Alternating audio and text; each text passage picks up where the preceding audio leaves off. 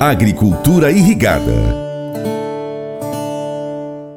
O plenário do Senado aprovou o projeto de lei PL 1282-19, que altera o Código Florestal Brasileiro, Lei 12.651-2012, para permitir a construção de barragens para irrigação em propriedades rurais nos cursos d'água situados em APPs o autor da proposta, Luiz Carlos Reise, do Progressistas do Rio Grande do Sul, disse que armazenar água da chuva no inverno para usar na lavoura no verão é um antigo costume de imigrantes alemães e italianos que trouxeram para o seu estado no início do século passado e que ele é ambientalmente sustentável. César Mendes tem as informações para gente da Rádio Senado. O projeto do senador Luiz Carlos Reis, do PP do Rio Grande do Sul, altera o Código Florestal Brasileiro para permitir a construção de barragens para irrigação em cursos d'água situados em APPs, as áreas de preservação permanente. Heinz alega que no Brasil apenas 6 milhões de hectares são irrigados, menos de 10% da área total utilizada pelos cultivos de grãos do país, enquanto na China, por exemplo, 60% das lavouras possuem irrigação. O autor da proposta, que é gaúcho, lembrou que no seu estado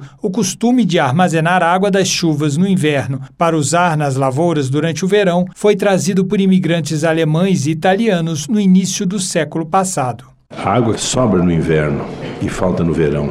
O que o pessoal faz no meu estado, já nos anos 1900, alemães e italianos começaram a reservar água. Hoje deve ter mais de 12 mil pequenos reservatórios no Rio Grande do Sul, que irriga quase 2 milhões de hectares de arroz, que começou, e hoje até soja e milho irrigado. É fundamental, nós vivemos há, nos últimos quatro anos, três secas. Dizer, armazena essa água para utilizar no verão. É uma forma sustentável, o mundo inteiro faz isso. Heinz disse que a legislação atual é omissa com relação a esse assunto e que a inclusão do dispositivo no Código Florestal vai reduzir as perdas na lavoura e aumentar a produção de alimentos no Brasil. Tereza Cristina, do PP do Mato Grosso do Sul, ex-ministra da Agricultura, disse que a proposta pode ter impacto também na redução do desmatamento, porque com mais produtividade diminui a pressão pelo aumento da área cultivada. É um projeto é, ganhador, um projeto que traz aí segurança para o meio ambiente, porque precisa de outorga, precisa saber a vazão do rio, se é possível, se não é, mas traz uma alternativa a mais para a reservação de água, que é muito importante para o Brasil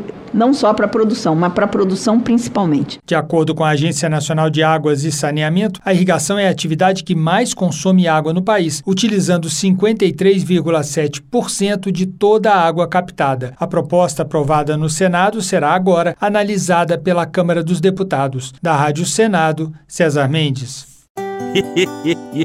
Mas eu vou dizer uma coisa pra você, viu? É, se quiser colocar propaganda sua aqui nesse programa, ó, eu vou dizer um negócio, você vai ter um resultado bom demais, senhor. É isso mesmo, é facinho, facinho, senhor. Você pode entrar em contato com os meninos ligando o telefone deles, é o 38, é o 991810123, bem facinho. É muito bom porque aí a sua empresa vai sair dentro de um programa que é ligado aí ao homem para a mulher do campo. É nós que vai estar tá assistindo e também vai ver sua propaganda. É bom ou não é? Somos confrontados com uma mensagem poderosa sobre o poder da compaixão e da bondade no livro de Provérbios, capítulo 14, verso 7 na Bíblia.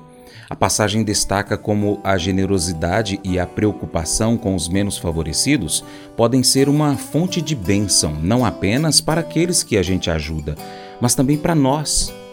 A mensagem nos lembra que ao negligenciarmos os necessitados e oprimidos, nós desconsideramos não apenas suas necessidades físicas, mas a oportunidade de sermos instrumentos de Deus para aliviar o seu sofrimento. A compaixão e a bondade não são apenas virtudes morais, mas expressões práticas de amor e cuidado pelos outros. Somos desafiados a não fecharmos nossos corações diante das necessidades dos que nos rodeiam, mas a agirmos com misericórdia e generosidade. Essa atitude de preocupação genuína com o bem-estar dos menos favorecidos é uma manifestação do amor de Deus em nossas vidas Além disso, quando nós somos generosos, receberemos generosidade em troca também. Podemos então refletir sobre como nós temos praticado a compaixão e a bondade nas nossas vidas.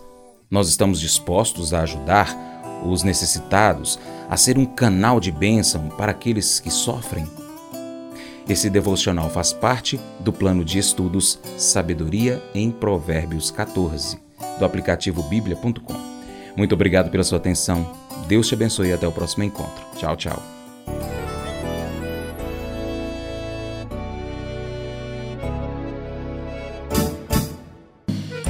Acordo de manhã para prosear no mundo do campo, as notícias escutar. Vem com a gente em toda a região com o seu programa Paracatu Rural. Tem notícias, informação e o mais importante, sua participação. Programa Paracatu Rural. Programa Paracatu Rural.